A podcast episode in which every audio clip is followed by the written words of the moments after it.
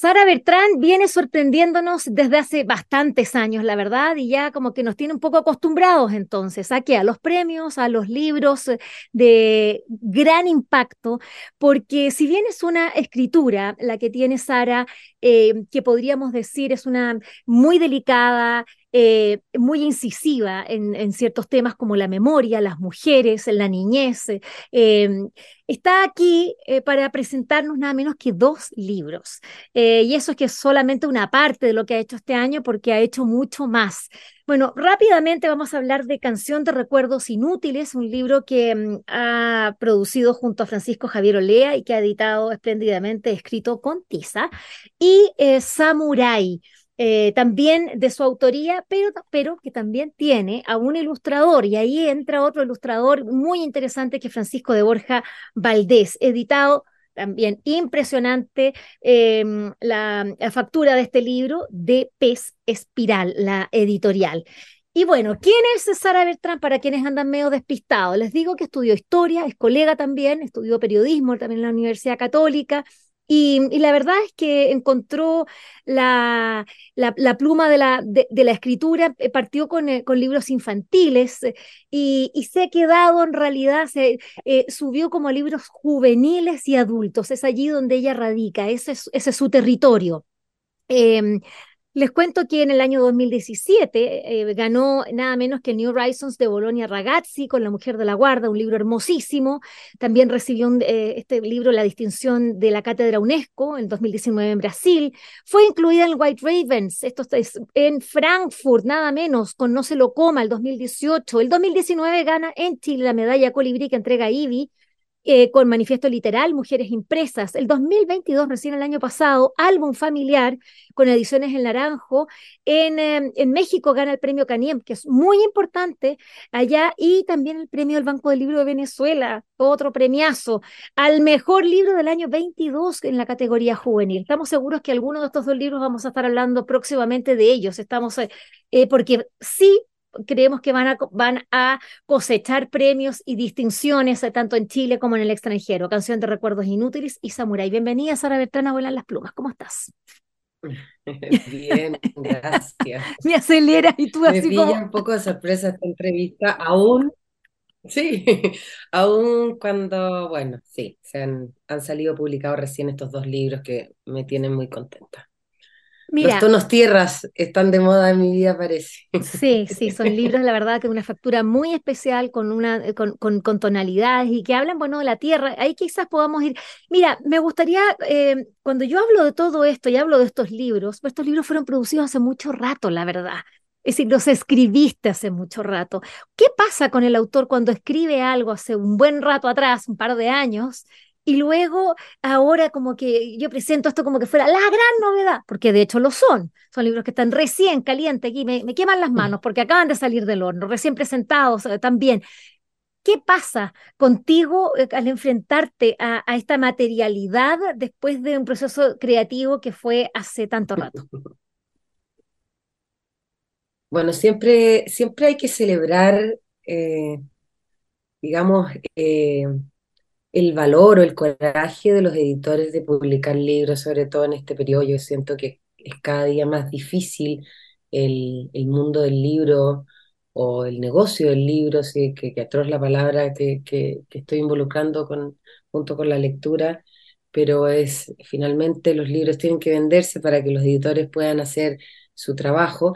Entonces creo que, claro, en, durante la pandemia eh, estos libros quedaron como stand-by y ahí quedaron, parados un tiempo, y luego todo se echó a andar, para mi efecto, digamos, un poco lento en términos de, de, de cómo, cuándo iban a salir publicados, y recién eh, comienzan a aparecer este año, el año pasado publiqué apenas un libro, este año me tocó publicar cinco, seis, no sé cuánto van a ser finalmente.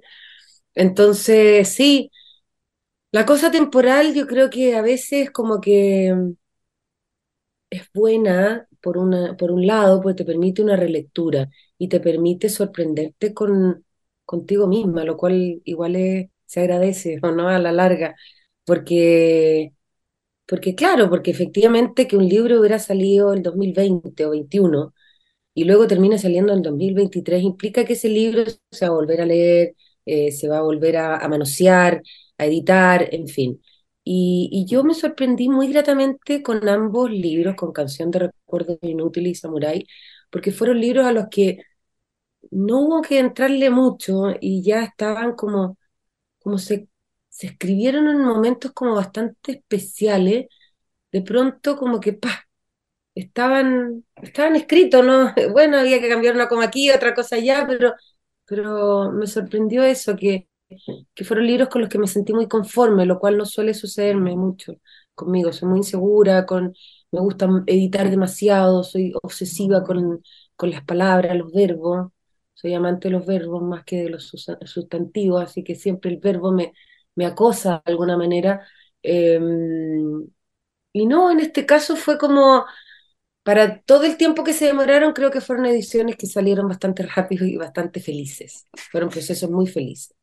Eh, sale uno, Canción de Recuerdos Inútiles, por escrito con Tiza, una editorial chica, pequeña, eh, cuyos dueños, digamos, son dos editores y una pareja, que em, como muy amables y como la Cala, no sé, como algo muy, muy cercano. Lo mismo puedo decir con Samurai, que salió por P Espiral, una editorial súper chiquitita, de factura como muy cuidada. Entonces, yo creo que, claro, que, que sí, se demoraron, lo cual a uno le produce una cierta como ansiedad, pero por, otro, por otra parte, como que agradezco mucho el proceso de edición, porque fueron procesos, como digo, tanto en lo personal, que me sentí como a gusto con, con lo escrito, no me sentí incómoda. Eh, y tanto con en relación a los, a los editores, que creo que las dos casas editoriales son dos casas editoriales muy especiales eh, en, en, sus propios ámbitos. El escrito con Tiza está más enfocado en la literatura infantil juvenil y P. Espiral tiene un, digamos, un, un espectro más amplio, a la poesía, el ensayo y adulto al juvenil, vamos a decir.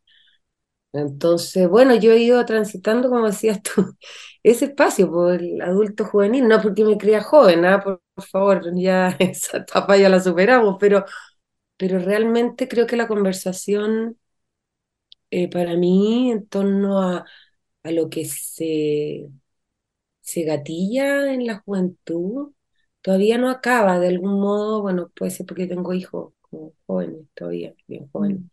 Entonces, es una conversación que todavía me, me, causa mucho sentido, digamos.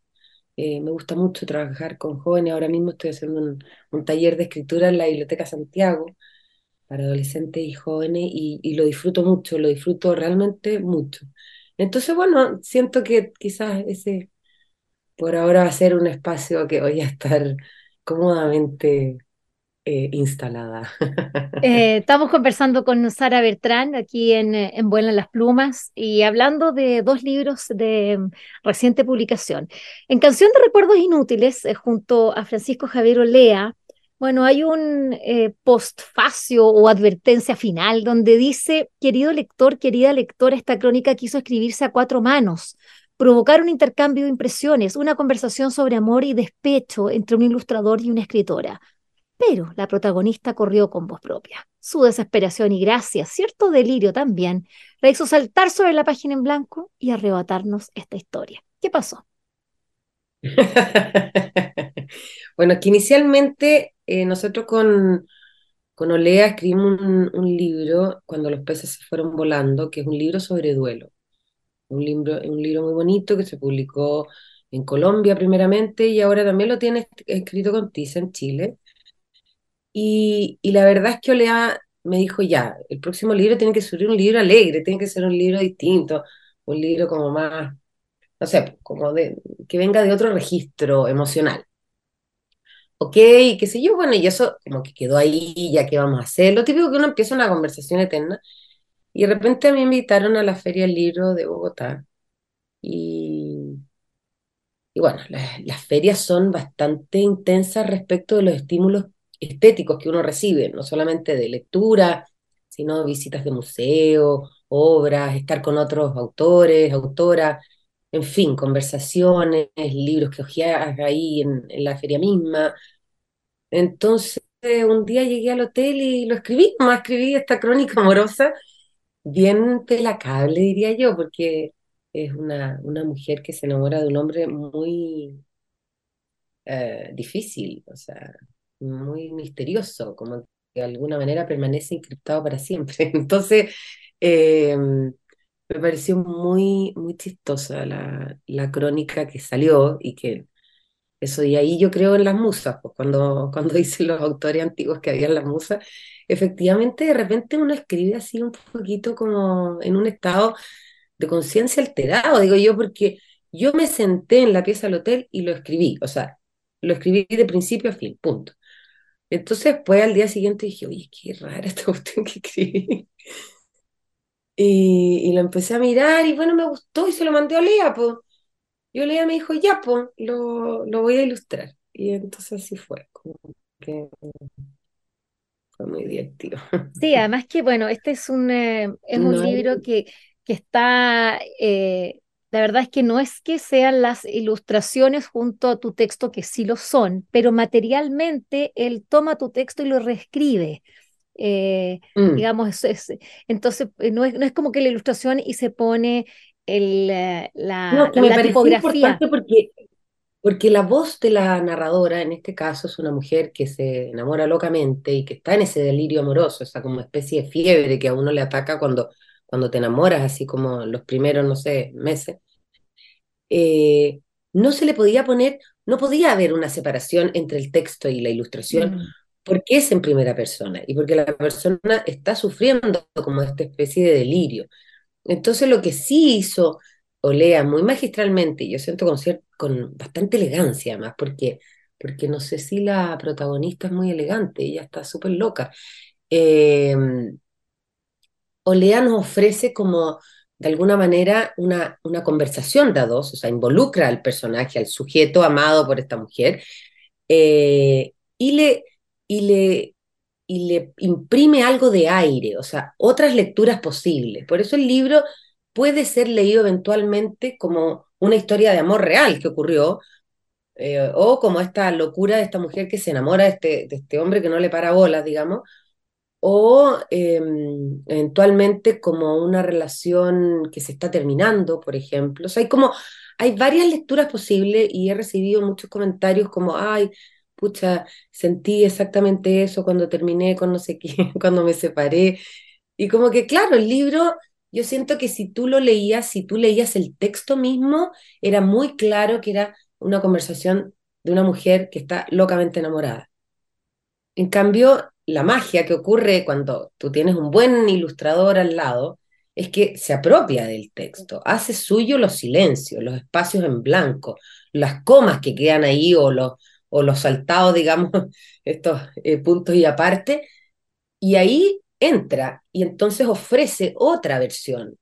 Y en este caso para mí son varias versiones. Creo que, que eso, eso sí se produjo con este libro, la posibilidad de narrar muchas historias de amor, varios desencantos también, desencuentros.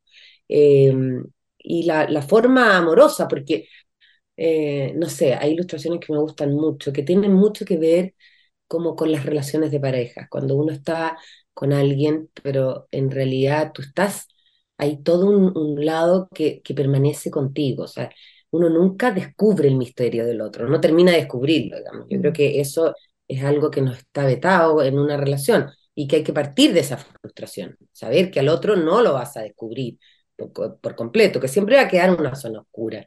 Entonces creo que eso está muy bien logrado en, en las ilustraciones de, de, Olea. Me gustó mucho. Bueno, Canción de Recuerdos Inútiles eh, tiene en la portada una mujer muy parecida a la propia eh, Sara Bertrand. Eh, sí, su... eso lo odié, viste que yo lo odié por eso. Ah, es muy Yo Yo lo pero Lea, me educaste a mí, ¿qué onda? Pero yo lo encuentro muy bonito. eh, porque como que, claro, eres tú, pero no eres tú tampoco, porque eh, es la protagonista nomás. Eh, y la verdad es que la edición de, de Escrito con Tiza es eh, muy bonita también, es muy, muy cuidada, eh, muy respetuosa. Y, y, bueno, casi en, la, en el mismo, si no casi, en el mismo pantón, pero con notas más... En el mismo pantón, los colores tierra me Sí, pero, pero acá se incluye el dorado, que ya tiene un, una cosa muy, muy distintiva.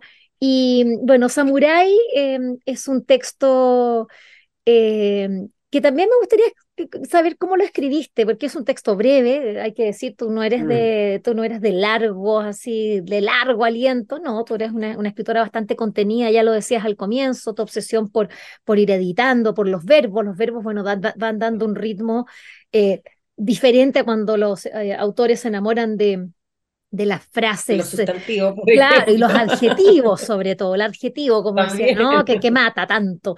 Eh, pero también esas frases, esas frases adjetivas, sustantivas y adverbiales que van ahí haciendo que el texto se vuelva un poquito más farragoso, pero también interesante. En tu caso, tú cortas todo, eres pero tijeritas de la, de la edición. Y, y, acá nos encontramos con una historia distinta. Acá es una niña eh, que se enfrenta que, va relatando eh, la vida de, de, su abuelo, de un inmigrante, eh, en tiempos cuando la mm. inmigración hoy día se, se entiende de, de, de, una manera mucho más, sobre todo en Chile, ¿no? En el mundo desde hace mucho tiempo, pero en Chile mm. hoy día se está aquilatando un poquito de lo que significa esta... Claro, hay espacio de conversación sobre lo que ocurre con un migrante, que es terrible, abandonar tu tierra y tu lengua, yo creo que deben ser dos traumas difíciles bueno, me imagino que siempre la muerte de un hijo es el peor de los traumas, después no sé, pero siento que abandonar tu lengua y tu tierra es algo que está, no sé si al, nivel de ese tipo de duelos, pero de todas maneras es un duelo muy grande. Y yo siento que antes, eh, por lo menos en lo que ocurrió con mi abuelo, no había cabida de, de conversación sobre eso. O sea, tú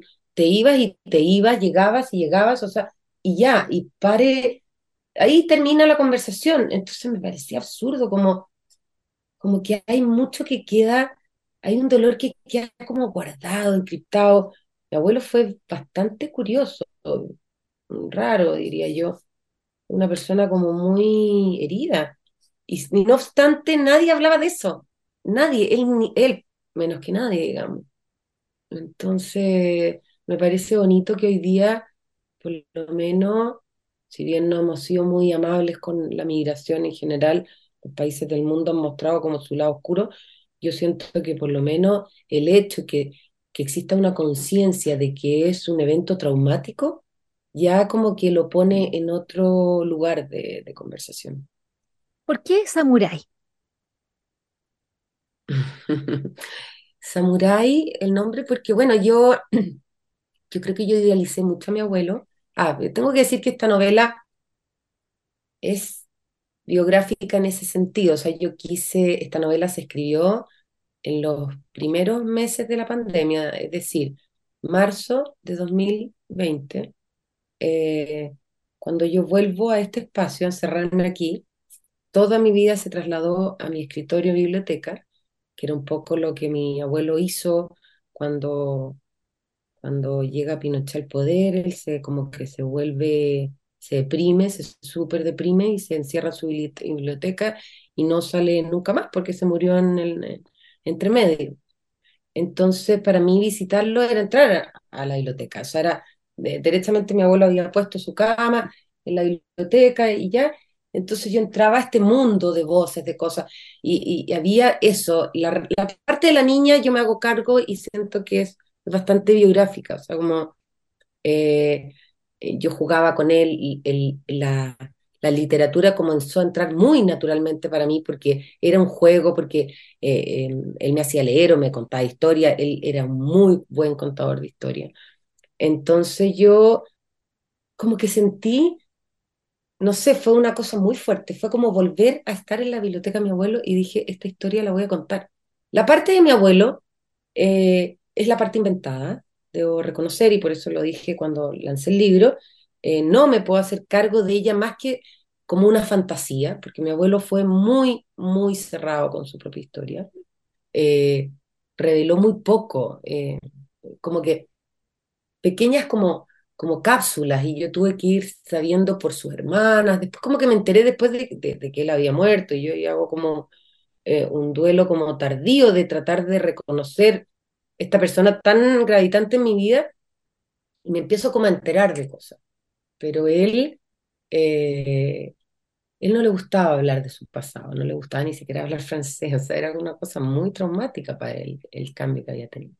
Entonces, Samurai me parece que responde un poco como a esa visión, a un hombre que pese a esta historia tan como truncada, si tú quieres, eh, demostró una gran fortaleza, una gran sabiduría.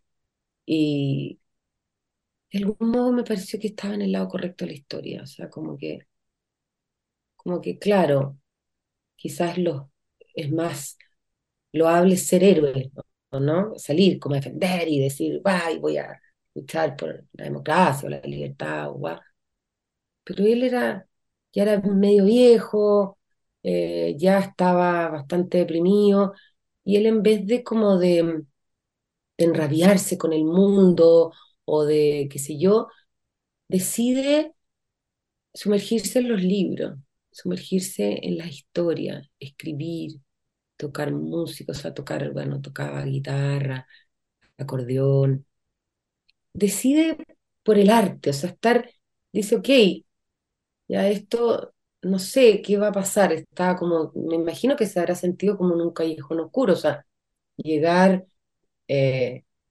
migrante, tratar de armar un mundo, después que ese mundo se vuelva una cosa tan horrible como una dictadura, no debe ser muy, muy bonito para nadie.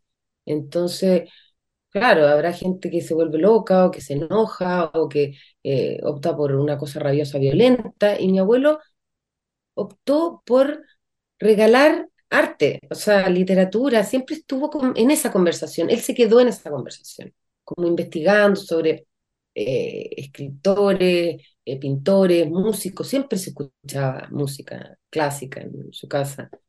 O sea, siento que dentro de su final fue un final feliz, de algún modo, creo, no sé. rescato, rescato al escuchar a, a, Sara Bertrán hablando de este libro Samurai, un libro muy breve, de una factura preciosa, editado por eh, Pez eh, Espiral y con unas... Eh, la verdad es que tiene como... porque no diríamos que tiene... Quedó muy elegante, hay que decir que eso es obra de Daniel, sí. Daniel Madrid, el editor, que no le gusta aparecer mucho, es muy tímido y muy eh, comedido Él se le ocurrió el dorado y sabes que, que bueno, que Francisco, el, ilustrador, estaba un poco eh, complicado, él es arquitecto, él no es un dibujante como profesional, eh, tenía que ser un arquitecto porque mi abuelo era arquitecto, entonces había como una serie de restricciones. Y él dibuja todo como en este carboncillo, entonces una hoja muy eh, límpida, blanca, con este negro. Entonces él se imaginaba que todo iba a ser más o menos como un ensayito así de, de, arquitectura, todo muy, muy, ¿cómo se llama? Blanco con sobre, o sea, negro sobre blanco. Y de pronto eh, Daniel le dice, bueno, va a ser dorado. Yo creo que el otro colapsó. Fue como que me llamó y me dijo, no, no puede ser dorado, me muero. O sea, claro, claro. Porque la verdad es que eh, con Hay un punto que uno puede pelear un libro, su factura, digamos. ¿Ya?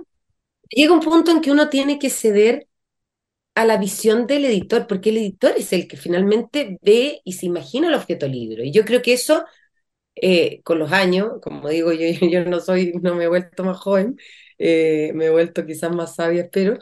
Em, con los años uno aprende que el editor sí tiene esa visión y la tiene y hay que confiar en ella, en ella, o sea, como que él es capaz de ver algo que tú no ves, que es el objeto libro. Entonces, que el trabajo de hacer un libro es un trabajo absolutamente colectivo, o sea, nunca va a ser, claro, uno escribe a solas, pero eso es una mínima parte, eso no va a llegar a nada si tú te quedas en tu casa con tu escritura.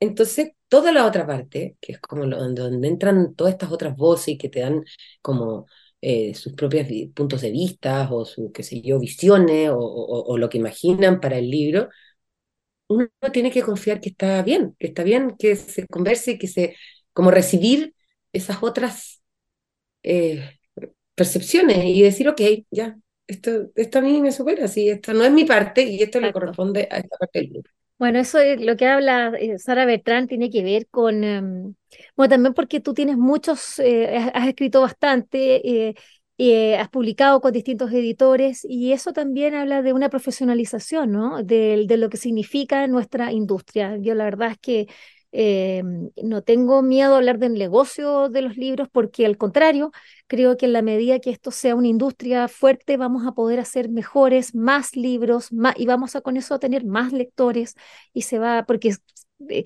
mientras esto siga en, en, un grupo de unos pocos, eh, no nos sirve, no nos sirve. Tiene, y este libro, la verdad, es un libro hermosísimo porque estamos hablando, cuando hablábamos recién del, del, libro anterior de Canción de Recuerdos Inútiles, donde el ilustrador toma eh, el, el, texto y lo reescribe en el sentido de que lo, lo, pasa por su mano, pero no por, por, la escritura, sino que por su mano, por la tipografía, la vuelve a hacer a mano, muy bonito. Ahí hay una otra cosa, pero con, con Samurai, esto es un, un, libro, es una historia, como ya lo cuenta, de esta nieta en su encuentro con este abuelo, eh, y tratando de entender, ¿no? De, y, de, ver esa herencia que le va dejando, también esa... Eh, esa atmósfera que, ella siente, que es la que nos cuenta y que eh, la misma Sara y que es parte de su propia eh, biografía.